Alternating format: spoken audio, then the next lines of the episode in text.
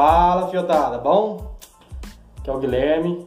Então nesse vídeo aqui falaremos sobre faculdade, fazer ou não. Bom, eu tô, como vocês já viram no outro vídeo, eu fiz engenharia mecatrônica pelo Cefet. É um curso muito difícil, de duração de 5 anos, consome muito tempo, que é integral. E é bem focado assim no cálculo mesmo, nas exatas, é bem forte. Mas o assunto aqui do vídeo é sobre qualquer tipo de faculdade. Compensa ou não compensa fazer faculdade? Bom, antes de eu chegar nessa resposta, falando para vocês minha opinião, uh, eu vou contextualizar aqui o que aconteceu comigo, né? Quando eu formei no ensino médio, eu não sabia o que eu queria fazer da minha vida. Não sabia se eu ia fazer faculdade, se eu ia trabalhar, se eu ia fazer algum tipo de concurso público. Então, a partir disso, eu falei assim: deixa eu pensar aqui. Eu sou bom em exatas, sou bom em matemática, física, química. Quando eu penso em exatas, eu penso em engenharia. Vou fazer engenharia então. Falei assim: sou bom em exatas, vou ser bom em engenharia, né? Só que não. Falei assim: beleza, eu vou fazer engenharia, mas qual engenharia fazer? Porque o leque é muito, muito grande. Então eu falei: pensei, ah, vou fazer numa faculdade boa e que existe aqui na minha cidade. Foi assim que eu caí na engenharia mecatrônica, ah, onde eu fiquei durante cinco anos, sofri muito porque eu não curtia. Então, agora que eu já contextualizei, vamos à resposta. Faculdade, compensa ou não? Na minha opinião, não compensa. Eu vou dizer por quê. Faculdade não compensa porque você vai gastar muito dinheiro, mesmo se você não pagar a faculdade, mesmo se você tiver bolsa ou estudar em uma federal, você vai pagar com transporte, com livros, alimentação, xerox, que são muitos, então tem esse gasto monetário. Você vai passar muita raiva porque tem muito professor que se acha e, e joga isso para cima de você. Tem muito aluno que você vai brigar nos grupos, etc. Sempre vai ter, sempre tem isso, né? Você poderá também ter estresse.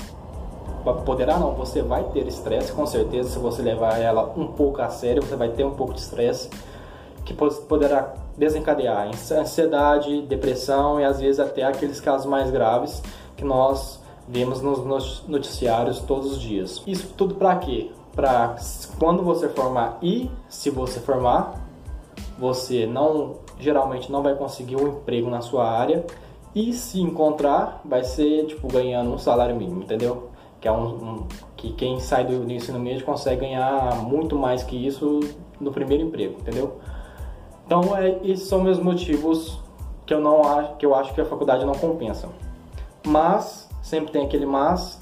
Se você é aquele cara, aquela pessoa que sabe exatamente o que quer fazer, que conhece alguém que já exerce aquela profissão, conhece assim, pessoalmente, não só por mensagem, etc. Você vê como é que é a vivência daquela pessoa que exerce a profissão que você quer, deseja exercer no futuro.